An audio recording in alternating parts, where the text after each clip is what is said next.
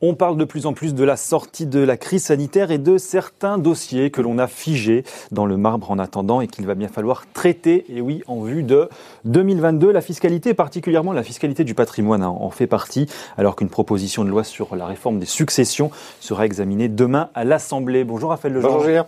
Journaliste économique à l'Opinion. L'Opinion qui publie donc en, en exclusivité une note signée François Ecal le spécialiste qu'on connaît, François Ecal. que exactement des finances publiques qu'on ne présente plus donc Absolument. et qui nous dit la chose suivante. Oui, la France n'est plus le premier pays qui taxe euh, le plus le capital en Europe depuis la transformation de l'ISF, mais mais ne nous réjouissons pas trop vite quand même. C'est un peu l'idée. Oui, on est deuxième. On est passé de premier à deuxième. ça, voilà. Effectivement, oui. Alors euh, François Ecal, président du site fipeco.com, qui est euh, .fr, pardon, qui est bien connu de tous les aficionados des finances publiques, Mm. publie une note assez intéressante dans la mesure où il a comparé l'évolution des recettes fiscales entre 2016 et 2019, c'est-à-dire grosso modo depuis l'élection d'Emmanuel Macron. Et qu'est-ce qu'on apprend dans cette note? C'est qu'effectivement, alors un, c'est pas vraiment une surprise. Oui. Euh, la France euh, continue d'être surtaxée par rapport à la moyenne Et on européenne. reviendra. hein. On paye 120 milliards, 5 points de PIB. Ça ne parle pas à grand monde. C'est 120 milliards d'euros d'impôts, euh, de taxes et de cotisations sociales payés en plus Oui. euh, par les Français par rapport à la moyenne De la nos euro. amis euh, de la zone euro. C'est 126 milliards de plus que les Allemands ou Mm. 155 milliards de plus que l'Union européenne. Là-dedans, vous avez la fiscalité du, du capital, effectivement, qui est très intéressante parce que ça a été un marqueur du début Évidemment. du quinquennat d'Emmanuel Macron. On se souvient de la suppression de l'ISF, de la mise en ça nous place. avait coûté combien de la suppression de l'ISF à la C'était transformation 3 milliards, c'était environ 3 milliards moins que prévu. L'ISF, c'était 5 milliards, Mm. 5 milliards et demi. Euh, mais comme Emmanuel Macron a maintenu une forme d'ISF uniquement sur l'immobilier en recréant l'impôt sur la fortune immobilière, l'IFI, euh, qui rapporte euh, environ euh, 2 milliards d'euros, ça a coûté 3 milliards, euh, la réforme de la fiscalité du capital. Donc pas grand-chose euh, au vu de l'ensemble des recettes publiques qui dépassent les 1000 milliards d'euros. Euh, je rappelle, hein, c'est moins, moins de 3% cette réforme. Euh, on, on pouvait donc imaginer que la fiscalité du capital deviendrait plus attractive avec la suppression de l'ISF euh, pour les actions, la mise en place du prélèvement, peut-être la mesure la plus importante, Ouais. qui est la- le prélèvement forfaitaire unique, cette flat tax de 30%, euh, charges sociales et impôts comprises, euh, sur les actions, sur vraiment le capital financier, qui là a eu un véritable effet d'entraînement sur l'attractivité d'abord euh, français et sur l'investissement des entreprises. Mais ce n'est pas tout. Le capital, bah, c'est aussi euh, l'immobilier. Et ça, l'immobilier reste très taxé en France. Et c'est ça qui explique euh, qu'on ne soit passé que de la première à la deuxième place. à la deuxième place euh, en termes de recettes pour euh, la fiscalité du capital. Justement, transformation et non pas effectivement suppression, même si Eh ça a un peu changé de nom de, Eh de oui. l'ISF. Euh, c'est quoi les prélèvements sur le capital finalement qui ont augmenté dans ces, dans ces temps-là? On parlait beaucoup à une époque de la taxe foncière notamment, qui avait beaucoup... Et oui, et oui, bien sûr, c'est l'immobilier qui a été bel et bien taxé et de plus en plus Mm. depuis 2016. Euh, François Ecal a fait les comptes sur les DMTO, les droits de mutation à titre obligatoire. Vous savez, c'est les frais, les fameux frais de notaire Ouais, ouais. euh, qu'on paye quand on a une transaction immobilière. Dont les notaires récupèrent pas beaucoup d'ailleurs. donc très peu. Euh, c'est l'État effectivement qui Ouais. se le met dans la poche. C'est une augmentation de 4,2 milliards d'euros entre 2016 et Sur 2019. trois ans. hein. Euh, vous avez eu aussi la taxe fo- foncière qui a rapporté 4 milliards d'euros euh, de plus. Et puis les droits de succession, là, les taux n'ont pas bougé. Euh, mais les montants des successions, peut-être, là, c'est un effet assiette qui ont augmenté de 3 milliards d'euros entre 2016 et 2019. Mais sur les droits de succession, typiquement, est-ce que c'est, j'allais dire entre guillemets, si grave que ça, les droits de succession C'est un tiers des successions seulement qui sont taxées? Oui. C'est 3%, je crois que c'est marqué dans la note d'ailleurs, en moyenne 3%. On taxe que les, que les riches ou les ultra riches, là, non, quand on fait ça On taxe plutôt les plus riches dans la mesure où, en plus, vous avez euh, un abattement euh, de euh, 100 000 euros, euh, euh, effectivement, euh, qu'on peut en plus Ouais. répéter tous les 15 ans. Euh, donc, ça, effectivement, euh, en réalité, supprime plus de la moitié des, Ouais. euh, euh, des, successions, euh, des successions en France. Euh, il n'empêche que euh, on voit que bah, les recettes ont augmenté au Mm. fil des ans. 2019, euh, de- euh, 2016, pardon, 2019, euh, 3 milliards d'euros de plus. Euh, on pourra peut-être parler de la proposition de loi des socialistes présentée demain, effectivement. Justement, comment, comment vous, regardez, euh, vous regardez cette proposition? Donc, Christine Pires-Bon, député socialiste, qui nous dit il faut réformer la fiscalité euh, des successions. Le mérite doit payer plus que la rente. C'est grosso modo un peu la formule qu'elle utilise. un projet qui prévoit, on va le dire, hein, suppression, on supprime toutes les exemptions. on reçoit jusqu'à 300 000 euros sans payer d'impôts de patrimoine tout au long de sa vie. Tout au long de sa vie.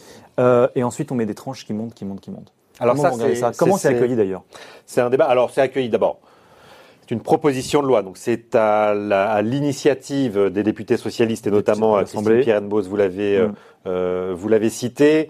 Euh, c'est une proposition de loi qui, a, qui doit être présentée demain, soit en séance publique, soit en commission. Vu l'agenda surchargé de nos députés en ce moment, il y a peu de chances que ce soit en, séance publique. Mais c'est un vrai débat qui agite euh, régulièrement le. Euh, Et pourquoi ça arrive maintenant d'ailleurs Pourquoi ça arrive maintenant euh, Parce que on arrive en fin de quinquennat et que c'est souvent quelque chose qu'on agite au moment des des débats en amont de la présidentielle. la campagne a commencé. Souvenez-vous, en 2016 déjà, France Stratégie avait publié une note très intéressante sur les différents moyens de transformer les successions. C'est un débat qui avait agité aussi le début du quinquennat d'Emmanuel Macron, qui lui avait euh, refermé, mm. euh, refermé le sujet parce que c'est euh, un débat passionné en France sur lequel on a un peu de mal à poser les données objectivement autour de la succession. On parle beaucoup des inégalités de revenus en France qui n'ont pas réellement changé depuis 30 ans. Ça n'est pas le cas pour les, euh, les inégalités de, de capital, puisqu'effectivement, 10% des Français possèdent 50% du capital en France. Et l'un des moyens de transformer ça, c'est effectivement par les droits de succession.